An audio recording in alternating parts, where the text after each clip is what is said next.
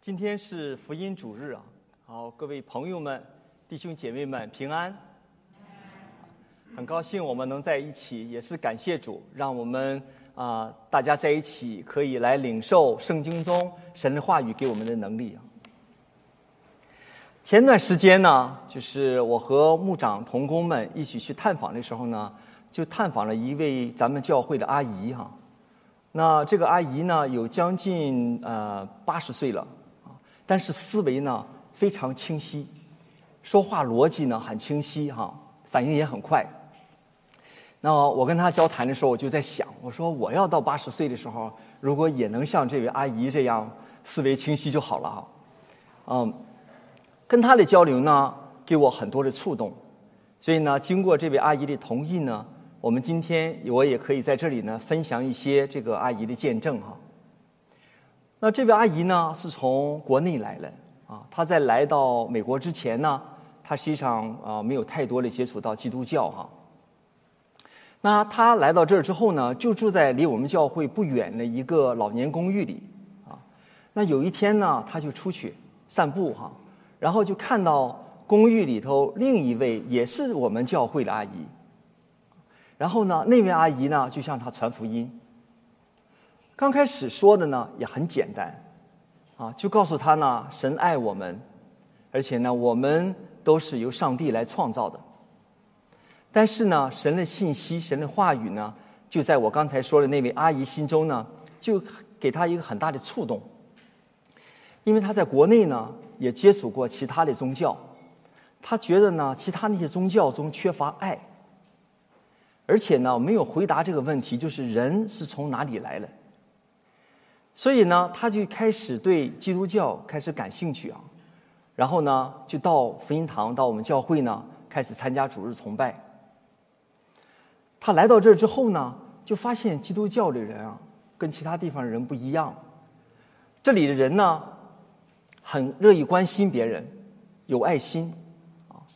所以呢，他就觉得不一样，所以他对基督教呢就更感兴趣，然后他就开始学习啊、查经啊啊，然后后来呢，他就受洗了，啊，他就受洗了。受洗之后呢，在咱们教会呢也有很多的侍奉哈，有很多的侍奉。那在这个探访中，看听到这个阿姨的见证，对我触动最大的呢，就是这个阿姨她的想法很单纯，啊，想法很单纯。他没有经过那种我们有时候见到那种很复杂的、长期的、反反复复的那种思想呢，那种挣扎哈，哎，他就信主了，啊，他就信主了。那我们再仔细想呢，他实际上他今他这个这个信主的过程啊，这位阿姨信主的过程，和我们今天所流行的这种思维方式实际上不大一样，啊，今天我们讲究的是什么？我们讲究的是自信。对不对？我们要相信自己，啊啊，做自己啊，做自己想做的事情。别人的是别人说的话是别人说的话啊啊，只作为参考。这是社会的一个主流啊。这个主流呢，就是自信，相信自己。所以呢，我们今天思维越来知识越来越多，思维越来越复杂，但是对很多人来讲呢，越来越难接受福音啊，越来越越来越难接受福音。所以呢，就是人的智慧和十字架的智慧到底是一个什么样的关系？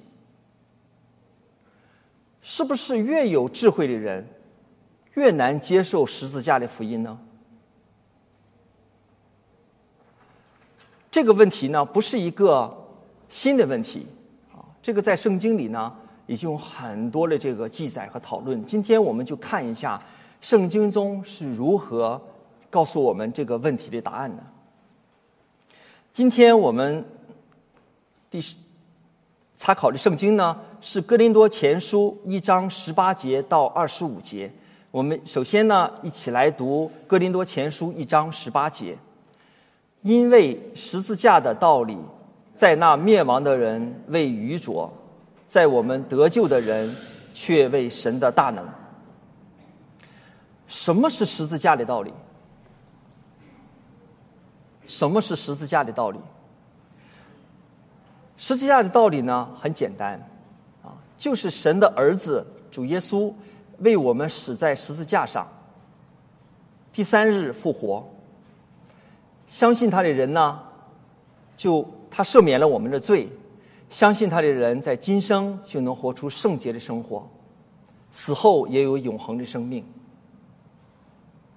非常简单的道理，但是其中却充满了智慧。所以呢，在这里我们就称十字架的智慧。那保罗说呢，灭亡的人看着十字架的道理呢，为愚拙；信神的人有永生。在这里呢，灭亡的人呢，就是指不信的人。所以这句话的意思就是说，不信的人呢，他不相信十字架的道理，他认为十字架的道理是愚拙的。你们都说神是全能的。大能的，但是神却让自己的儿子走上十字架，为我们死了。所以呢，这个道理是愚拙的，是不可思议的。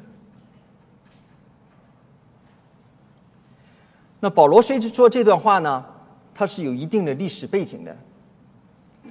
哥林多前书呢是写给哥林多教会的，保罗这段话呢也是对哥当时的哥林多哥林多教会的人说的哈。那哥林多呢？哥林多城哈是当年罗马最大的罗马帝国最大的这个城市之一，啊，经济非常发达，但是这个城市呢，道德却非常败坏，啊，里头充满了这种暴发户哈，充满了暴发户，所以呢，这种社会的这种习俗呢，也影响到了教会，所以教会里呢，也有很多自大的人哈。那以前呢，在我工作的一一个公司里，就有这样一个人。然后呢，我的一些同事呢，给他起了个外号叫“横着走”。就这个人走路的时候，胳膊是这样张开了哈，然后一看就是不可一世的样子哈。其实从走路的时候能看出一个人的心情和神态。那当年哥林多教会中呢，就有很多这样横着走的人，而且这些人呢，大部分都是犹太人和希腊人。所以在哥林多前书一章二十二节哈，保罗就说犹太人要的是神迹，而希腊人呢求的是智慧，就是说犹太人和希腊人他们都是骄傲的，所以呢他们认为十字架的道理是愚拙的，十字架的道路呢是绊脚石啊不可信的。那讲起犹太人和希腊人哈，犹太人的传统。他相信呢，只有行神行神迹的先知才是真正的先知，啊，那大家记得在马太福音第十二章呢，就有几个啊文士和法利赛人当时过来对耶稣说：“你可不可以给我行个神迹？”实际上呢，他们是来试探和陷害耶稣的，因为当时耶稣已经行过很多神迹了，但是他们还不信。为什么呢？他们心中是很骄傲的哈。不知道大家接触过犹太人有没有接触过犹太人或者很多的犹太人？相信大家在工作中都可能接触过犹太人哈。不知道你们对他的他们的印象是如何？那在我以往的工作中呢，我也接触过很多犹太人啊。那我自己呢，也因为出差的关系到过以色列两次。我对犹太人呢接触还是蛮多的，我对他们的印象非常好。犹太人很聪明。很勤劳，但是呢，他们还有诚信，啊，他们对人呢也很真诚，他们就是是欧洲人哈，但是呢，他们却不像很多欧洲的国家呢，就是那种看起来就很自自大哈，而且对亚洲人他们会表现出一种这种呃自豪感来哈。那，但是呢，你如果深比较深的接触到犹太人的时候，你其实会发现犹太人骨子里是很骄傲的。啊，犹太人骨子里很骄傲的。我的一个犹太朋友呢，就曾经给我讲过一个笑话，说他们有一次呢，他们有一个犹太人搞了这种典礼哈啊活动，然后他们就邀请很多其他人，就是不是犹太人也非犹太人也到他们那里去。那就一个人跑去问拉比，说我不是犹太人哈，我不我也不信犹我也不是犹太教的，我可以参与你们这些呃典礼吗？然后那个拉比呢？就看着这这个年轻人哈，然后呢，很诚恳的对他说：“说，没有人是完美的年轻人，他说的这个意思呢，就是犹太人认为犹太人本身是完美的啊，其他民族的人呢是不完美的啊。他告诉这个年轻人没有关系，没有关系，你不是完美的，我可以理解。那犹太人为什么觉得自己是完美呢？就是因为他们觉得自己是神拣选的，而且呢，他们为他自己这么多年能够守严格的守他的律法，他们是感到非常骄傲的。但是。也就是因为他们自己的骄傲，他们没法相信，啊，没法相信在马槽里出生的耶稣，而且被钉被罗马兵丁钉死在十字架上这个耶稣，就是他们的救世主，就是神的儿子，他们是没法接受的。那除了犹太人之外呢？保罗还说，希腊人求的是智慧。如果你对希腊的文化有了解的话，你就知道希腊的文化在当时呢，第一世纪呢是非常昌盛的哈，啊，在占统治地位，占统治地位有巨大的影响力。当时呢，在呃大概主前一百年左右哈，罗马帝国战胜了希腊帝国啊，整个统治了希腊帝国哈，包括格林多这个城市啊，但是。罗马的文化，罗马帝国这个文化却被希腊的文化呢，说反过来同化了，所统治了，所以可见希腊文化这个强大哈。就像什么呢？如果你知道熟知中国历史的话哈，就像当年的元朝啊，成吉思汗和他的子孙们，是不是很强大？他们灭了宋朝，但是反过来呢，元朝的文化却被宋朝汉人的文化所同化了。一样的道理哈，所以在当时哥林多这个地方呢，就盛行的是这个希腊人的文化。希腊的文化讲究的是什么呢？讲究的是思辨，啊，他们通过这种哲学的思辨，然后来寻求和证明真理。长话短说哈，历史证明他们失败了，啊，那这一段历史呢，非常有意思的一段历史。也是对基督教早期发展非常非常重要的一段历史啊！以后有机会的时候，我们可以详细来讨论啊。所以呢，保罗说，犹太人求神迹，希腊人求智慧，就是告诉我们，犹太人和希腊人他们都是非常骄傲的，他们没有意识到他们的智慧实际上是非常有限的啊！这是保罗想要告诉我们的。那我们今天的人，我们求的是什么？It depends 啊，这个不同的民族可能追求的东西不一样哈。那我们就讲讲我们在美国的北美的华人啊，啊，在北美的华人，我们华人教育的背景呢，我们是注注重教育啊，注重学业上的成就。所以在我们很小的时候，我们父母就告诉我们：“万般皆下品，唯有读书高。”哈，只要你把书学好了，你就有功成名就了哈，你就生活中一切都搞定了。再详细的讲哈，古人还告诉我们说：“书中自有黄金屋。”啊，就是你把书读好了啊，你的经济上你就会发财啊，你在经济上就衣食无忧了。然后呢，光这一句还不够哈，书中自有颜如玉，也就是说，尤其是对弟兄们讲的哈，如果你把书读好了，你还可以娶漂亮的太太，所以你的家庭也搞定了。所以呢，读书对我们来讲是最重要的。只要你把书读好了，生活一切都搞定了。所以，当我们经过千辛万苦啊，读了学位，考了 GRE。然后呢，托福来到美国之后呢，我们就照着我们这个准则哈，照着这个万般皆下品，唯有读书高的准则，在美国也拼搏哈，发现不灵了，啊，发现不灵了。其实呢，我们的智慧是很有限的，我们所追求的智慧是很有限的哈。这方这方面呢，例子很多，因为我们在座的。大多数都是在这个高科技公司工作哈。那我今天举的几个例子呢，都跟我们工作有关系啊，相相信我们大家能够啊，希望我们大家能够感同身受哈。那先从我自己讲起啊，我到美国来读研究所，毕业之后呢，就到了美国最大的一家数据库公司呢来做开发啊，做程序开发啊。当时呢，心中还是蛮自豪的啊，觉得这么多拼搏这么多年啊，啊，读了一个想要读的学位，然后出来之后到了一个非常心仪的一个工作哈，大家可能当时的就是。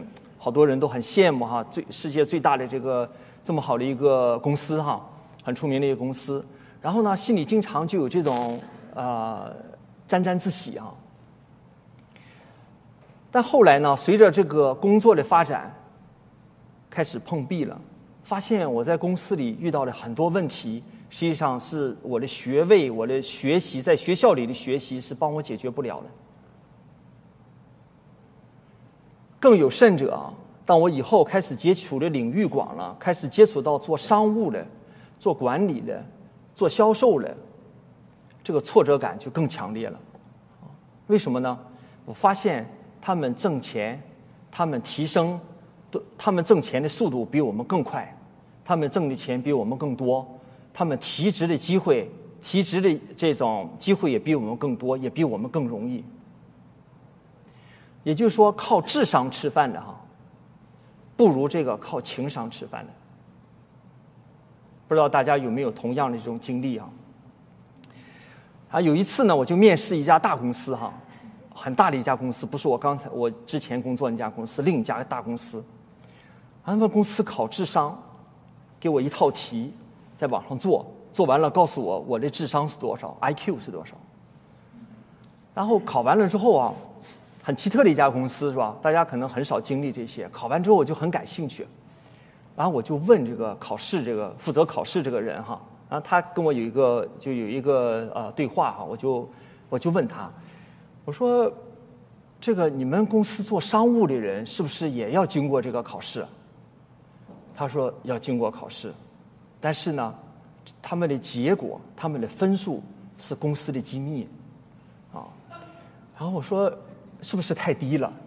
他就 他就冲我笑一笑，他说：“对。”所以呢，我们就发现，我们所追求的这个智慧，我们所追求的万般皆下品，唯有读书高，在现实生活中不灵了，在现实生活中不灵了。读书了不如经商了。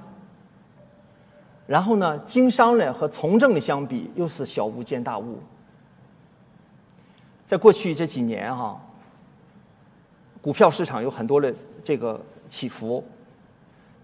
在咱在美国众议院和参议院的有些议员哈，在股票里挣钱的速度远远比任何企业家都多。所以以至于我们现在说，我们今天的股神哈，就在我们那些众议院和参议院里头。所以我们每个人呢，都相信自己的智慧，我们都相信自己的智慧。但是我们的智慧呢，真是非常有限。当我们过分的依靠自己的智慧的时候呢，当我们认为我们的智慧就是我们人生中最重要的时候呢，我们得到的结果往往是失望。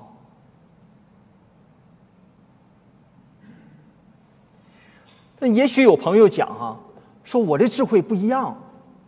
我把这些都看透了，你们还是俗人，你们还在追求这个金钱地位。我把这些都看透了啊！我现在这些都不追求了啊！我就很满足啊！按照现在人话叫做什么呢？叫做躺平了啊！我现在就是躺平的。前几天我就遇到这样一个朋友哈，好久没见了，然后呢在一起喝个咖啡就聊起来，说你最近怎么样了？他说最近很好啊。这个以前在公司里工作，现在呢到了一家政府部门去工作，啊，工资虽然低一些呢，但是没什么压力，啊，没有什么压力，啊，重点跟我强调，零压力，啊，零压力。然后呢，我心里呢实际上为他蛮高兴的，啊，因为我知道他以前所经历的哈，我对他是蛮高兴的。但是呢，我在他的口气和眼神中呢，我能看出一种无奈，啊，我能看出一种无奈。因为我这个朋友呢，以前在事业上非常努力打拼的，他一直呢想成他成成立他自己的公司哈，但是后来呢，因为种种状况呢，一直没有拿到融资，所以呢，他后来就放弃了啊。他这种过程呢，就是一个典型躺平的一个一个状态哈，一个躺平的状态。然后我就跟他传福音哈，讲起基督教信仰。然后他说：“眼前都很好。”啊，他给我就拒了哈，但是他拒的这个方式也是很委婉。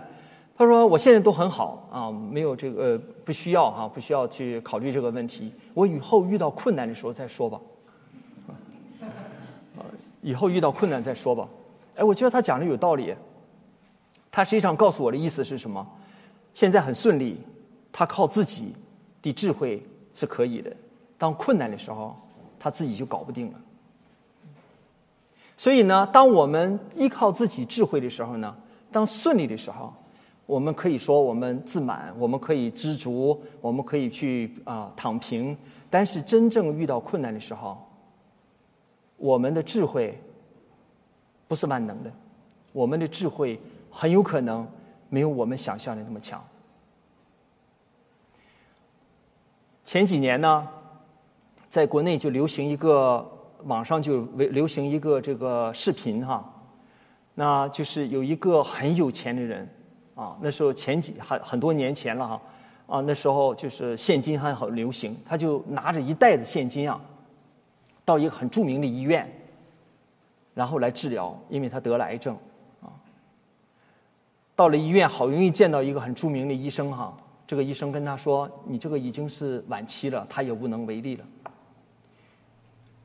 所以呢，这个这个有钱人他就很绝望，他当时就把钱撒到了这个医院的这个走廊里啊。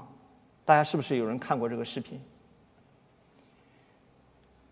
然后他还说，他还喊呐：“他说钱有什么用啊？钱有什么用？”你看到这种绝望在里头。那这种事情呢，也在我们周围也经常也是经常发生的哈。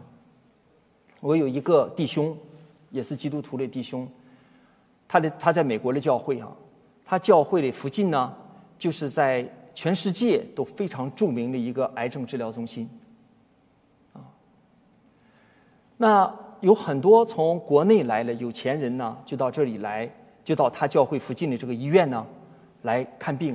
啊，治疗癌症，这些人呢很有钱，因为在这治治疗的话，我们都知道哈，我们在这里人都知道是很贵很贵的，但是他们是很有钱的。这些人呢，很多都是名人，啊，很多都是在电影电视上啊，也是经常出出出来了哈，出来露面的人。那我的这个弟兄呢，就跟我分享说，他们刚开始治疗的时候呢。就是会有一些会有一些这个特效药哈，啊，他们吃了这个特效药呢，还会有一些变化啊，会有一些变化，但是很多人最终呢，也就是能延长几个月的生命，没法真正的治疗。到后来的时候，这个特效药期过了之后呢，如果发生反复了，医生跟他们说说，我们也无能为力了。很多人呢。就是一种绝望、崩溃，整个精神就崩溃了，整个精神就崩溃了。那我这位弟兄呢，他们所在的教会呢，就为这些患者和家属来侍奉啊，他们就在接送啊，或者是陪护啊，啊，经常到医院去看望他们呀。当然了，也会跟他们传福音啊。所以呢，这里有些人呢，就接受了福音啊，接受了福音。我这位弟兄呢，就给我分享说，他亲眼见到，就是基督教的福音和信仰，给这些患者和家人在最困难的时候所带来的安慰和平安。所以呢，如果我们所谓的躺平，还是建立在自己的智慧的这个基础上，当真正困难来临的时候呢？个人的智慧是靠不住的，因为我们的智慧是非常有限的。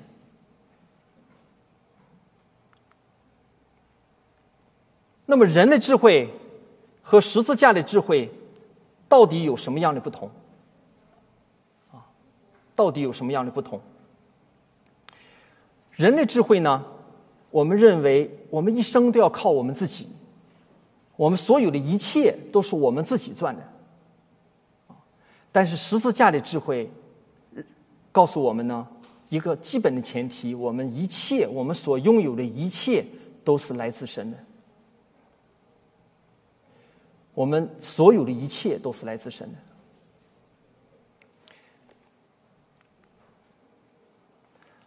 那人的智慧呢？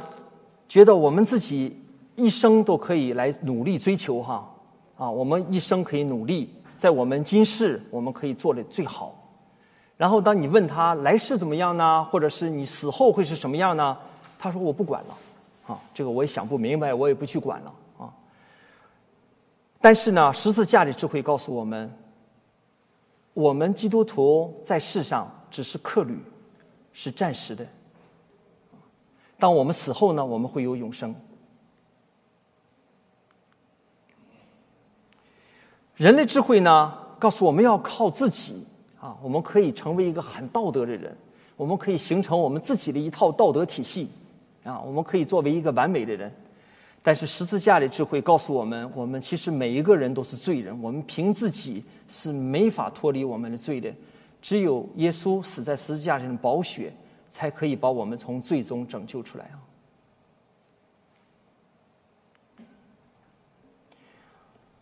人类智慧告诉我们，想成功，我们都想做君王啊，我们都想有更多的权利，我们都想有更多的金钱。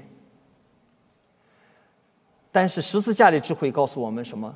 耶稣死在十字架上，成为我们的仆人，所以呢，我们效法耶稣，我们也是众人的仆人。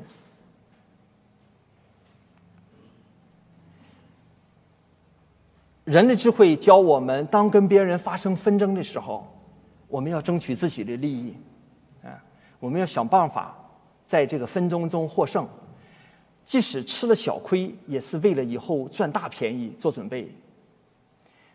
但是呢，十字架的智慧告诉我们，神爱我们，为我们舍命，啊，所以呢，我们也要像我们的耶稣一样，效法我们的耶稣。所以呢，我们要爱我们的邻舍，甚至我们会爱我们的仇敌，就像今天赞美队所带我带领我们所唱的这首歌《活出爱》一样啊。我在这里想说的呢，就是人的智慧和十字架的智慧非常的不同，本质上的价值观就不同，对错的标准也不同，善恶的标准、好坏的标准都不同。所以，你用人的智慧、人的标准，你去看十字架的标准的时候，你只能认为十字架的标准是愚拙的，你不会认为十字架的标准是好的，因为你的标准就定在人的智慧上。十字架的智慧超越人的智慧，只有神才能带领我们认识十字架的智慧。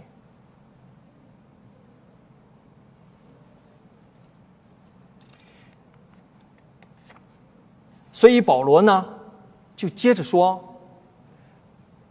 就如经上所记，我要灭绝智慧人的智慧，废弃聪明人的聪明。智慧人在哪里？文士在哪里？这世上的辨识在哪里？神岂不叫这世上的智慧变成愚拙吗？世人凭自己的智慧，既不认识神，神就乐意用人所当作愚拙的智慧拯救。”那那些信的人，这就是神的智慧了。什么是灭绝智慧人的智慧，废弃聪明人的聪明？就这个“黄”字哈，这是什么意思？这个意思呢，就是能要人谦卑下来，对人自己和对神都有一个更准确的一个看法。或者更准确的讲呢，我们可以知道我们自己是人，我们可以看到神是神。那神叫人来谦卑的方法呢，很多啊，很多。最常见的一个方法呢，就是苦难啊。就是苦难。人在苦难中就会谦卑下来，就会认识神。所以呢，圣经中记载的使徒和门徒几乎无一例外都经历过苦难，而且呢，这些苦难都是非常好的让他们成长的机会。在上一周，陈牧师的讲道就讲到说保罗认识主的这个经历哈，所以保罗就是一个非常好的例子。保罗呢，他是一个非常有智慧的一个人哈，他是出生出出生在一个犹太人的家庭，从小就接受特别好的教育啊，非常好的教育，而且不仅如此，他当时呢是在这个希腊的呃这个修辞学学者，当时最著名的修辞学学者叫做加马列啊，他在加马列的门下学习。当时修辞学呢是最流行的学科，啊，最火的学科。那如果把这个保罗放在中国这个武打书里呢，他就相当于少林寺或者是这个呃武当掌门人直接教出来的弟子啊。而且不仅如此呢，他还有罗马公民的这个身份啊，在当时罗马公民的地位是非常高的。所以呢，他不论是从出身到教育，还是从他的身份来讲，他都有骄傲的资本实际上呢，在当时，在他信主之前，他也是非常骄傲的。他认为呢，耶稣所传讲这些道理都是异端啊，耶稣根本不是弥赛亚，所以呢，他就带领着一帮人呢，拼命去迫害基督徒哈。他在有一天就在去迫害基督徒的这个路上哈，我们都知道这段经历。然后呢，耶稣就用大光向他显现，然后呢，他眼睛就瞎了，看不见了哈。这个故事我们都知道。然后他有三天就看不见了。后来呢，神就派一个门徒呢到他那里为他按手祷告，是吧？他眼睛就看见了啊，他有眼睛就看见了。后来经过这个经历之后呢，他就成了，他就成为一个。忠实的基督徒，而且以后为主舍命哈。那如果说，就说有人说，哎，保罗经历了一个神迹啊，他经历了这个神迹，所以呢，他就信主了。如果光经历神迹的话，就用大光照他就可以了，因为当时也没有探照灯，出现一个大光的话，这一定是个神迹。那神为什么让他瞎眼了呢？你知道人在瞎眼之后啊，从看见到突然看不见，人会进入一种绝望的状态，心里是非常的绝望。所以呢，圣经讲保罗三天不吃不喝。经过这一次的这个经历，保罗就谦卑自己，就成为神忠实的信徒。那圣经里呢，另一个故事。也讲到神使人谦卑的故事呢，就是在民数记二十一章哈。当时呢，这个神就带领以色列人从埃及地离开埃及地，进入迦南地哈，进入迦南地。那当时的以色列人呢，在埃及是做奴隶的啊。那进到这个流奶与蜜，就是非常丰富、物产非常丰富、富饶的迦南地呢，他们可以做自己的主人啊。这是一个救恩的计划啊，这是一个拯救的计划。但是以色列人不理解这个计划，他们看到的是什么？就是眼前，我眼前的吃怎么样啊？喝怎么样啊？住怎么样啊？和现代人有点相似哈。所以呢，他们当时因为这个在路上条件不好，所以他就就跟神所抱怨说：“这里没有粮，没有水，而且呢，我他们说我心里厌恶这淡薄的食物哈。”啊，我们中国人最理解这叫什么叫淡薄的食物了。按照我们中国人的话说，就是我几个月都没吃一样像样的中餐，哈，快杀了我吧！啊，大概就是这个意思。他们向神来抱怨啊，最根本抱怨的目的是什么？他们原因是什么？是因为他们不敬畏神，所以呢，神就惩罚他们。神怎么惩罚他们呢？就派毒蛇哈，就进入到以色列人当中。就咬了这些人，所以死了好多人。所以他们这时候以色列人就害怕了，然后呢就去找这个摩西，跟摩西讲，说你跟神来求吧，哈，求这个把这些毒蛇拿走，啊，把这些毒蛇拿走。但是神呢，用另一个方法来救他们。神用什么方法来救他们呢？神当时呢，就告诉摩摩西哈，你制造一一条铜蛇啊，火蛇挂在这个杆子上，凡被咬了，一望这个铜蛇就被得救了，啊，一望这个蛇就就必得救，啊，这是神的方法啊。很简单的一个动作，只要以色列人肯听神的话，抬头看一眼，这个挂在柱子上这个铜蛇就被得救了。你觉得这很很奇妙啊？那我们在读这段旧约经文的时候，我们可能不一定理解这段经文哈。啊，为什么是这个样子啊？为什么神就不把这个蛇就拿走就好了啊？因为圣经没有讲说神把蛇拿走哈，但圣经讲了这一段。很多旧约的经文必须要放到新约中，你才能真正看到它的意义。这个故事呢，在新约中再次被提起。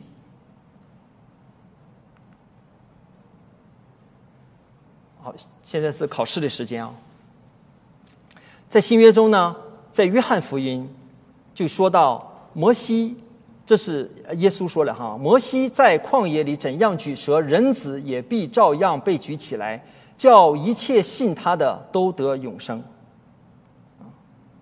所以呢，我们就知道了，摩西在旷野里举蛇，实际上是预表耶稣被钉十字架。啊预表耶稣被钉十字架，这是神拯救人类的方式啊！请问这是约翰福音哪一章哪一节？知道的举一下手。呃，不是这个，不是说你必须把圣经背下来才可以来听到哈。啊，这里尤其今天是这个福音主日哈，更不更不需要这样了。但是为什么我要强调这个呢？这个很重要哈。好，那约翰福音三呃，约翰福音中最著名的是三章十六节是吧？能记得知道三章十六节是说什么的？大家举一下手。很多都举手哈。约翰福音三章十六节，我们一起来念哈。神奈世人，甚至将他的独生子赐给他们，叫一切信他的不至灭亡，反得永生。我们刚才读的这段，摩西在旷野怎样举蛇，人子也照样被举起来，叫一切信他的都得永生。三章十四节和十五节就是在之前的一段。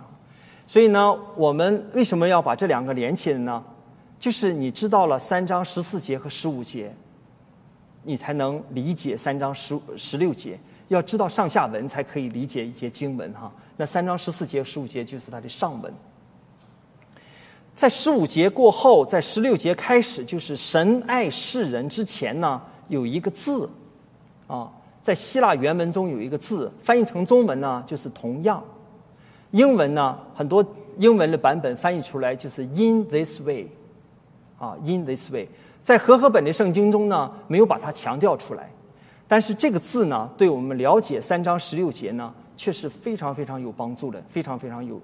所以呢，你把十四节、十五节和十六节读在一起的时候呢，你就可以对十六三章十六节，也是圣经中可能最重要的一节经文呢，你会有一个更深的一个体会哈，更深的一个了解。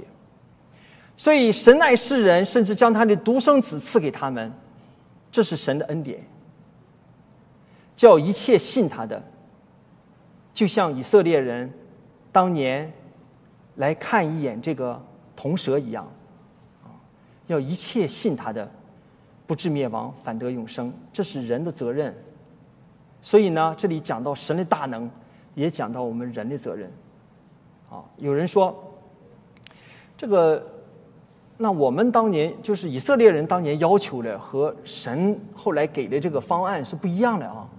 那人那个以色列人说：“这个把蛇拿走呗，跟神求哈。”但是神说：“我给你造一个这个铜蛇挂在柱子上，你看一眼就可以解救了。”那如果按照按照人的方法，是不是这个解决的方案更容易啊？那这个以色列人抱怨说没有吃的，没有喝的，对不对？神有没有那个能力让他们每天吃上好东西？星期一中餐板费，星期二法餐，星期三日餐，每一周让它不重样哈，可不可以？可以。但是你觉得以色列人会不会再抱怨？因为以色列人抱怨的根本原因是不敬畏神，所以他们跟神求说：“神啊，你们把这个把这神，你把这个毒蛇拿走。”神给他的方案是不同的。当以色列人心中敬畏神、谦卑自己、抬头能仰望这个铜蛇的时候，他们就得救了。到今天也是如此。我们跟神说：“哦，神，我们今天这个环境很惨呐，这个油价太高了，能不能把这个战争赶快结束，然后把油价降下来？”神说：“我让让人还是我让你们还生活在苦难中。”你说好，那没关系，没关系。那你这样吧，把我的罪拿掉好不好？那我这个人呢贪财，你让我呢从此不贪财了，认不出股票，认不出呃美金，认不出信用卡了。然后你有一天去加油哈，然后加完了油了，看了一眼这个油箱。虽然这个价钱啊虽然很高，你说没关系哈，我不在乎钱了。然后你问你太太，你说我拿什么来付这个付这个油钱呢？你太太说信用卡啊。你说什么是信用卡？所以呢，这是我们人的一个方式，这是我们人的一个方式。神给我们的方式是不一样的。神仍然让我们生活在苦难中。神仍然要我们有自由意志，我们仍然心中凭着自己还会有罪。但是神呢，让他的独生子死在十字架上。当我们仰望耶稣的时候，当我们信耶稣的时候，我们就得救了。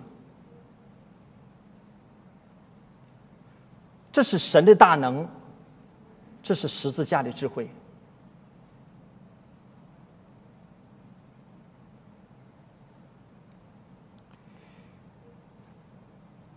所以呢，十字架的福音会使信他的人活出这个更智慧的人生啊。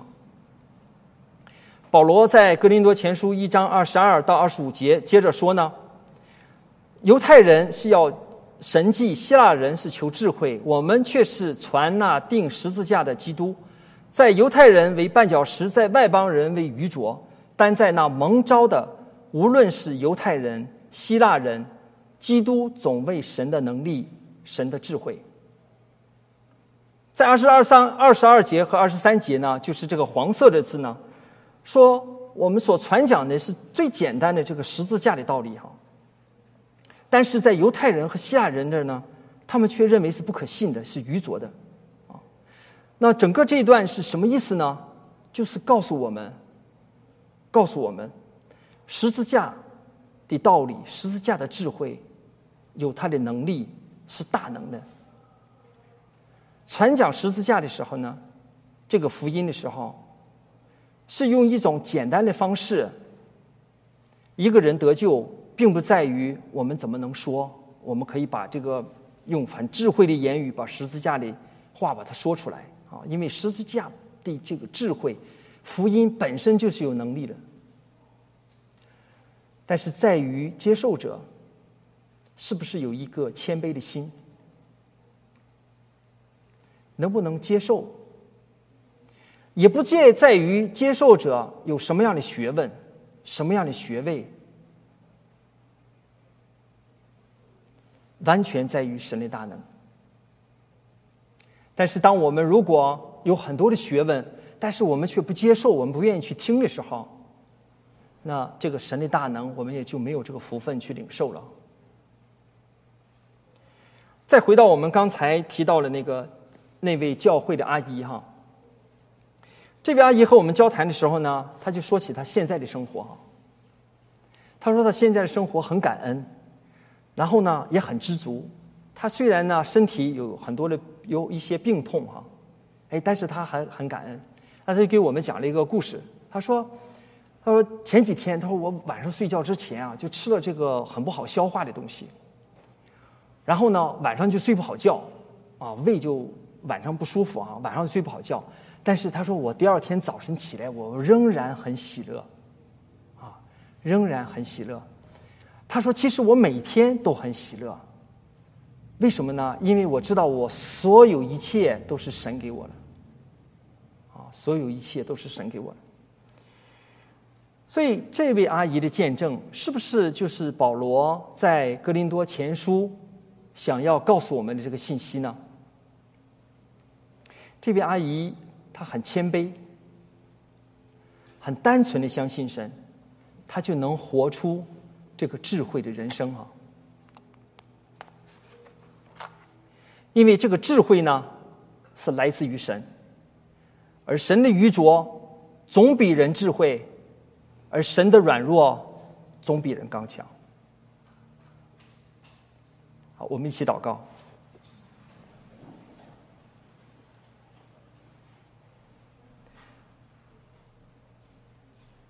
神呐，我们因为缺乏智慧而感到卑微，但是也谢谢你的应许，你告诉我们，你们中间若有缺少智慧的，就应当求那厚薄于众人，也不吃也不斥责众人的神，主就必赐给他。感谢你给我们这样的应许，使我们的生命有盼望。也求你把耶稣基督的能力和智慧加添在我们身上，通过你的话语，让我们分辨属世的智慧与十字架的智慧，也让这里的慕道友能被你的圣灵所感动，也让我们每一个弟兄姐妹从所信的福音中能领受你的能力和赐福。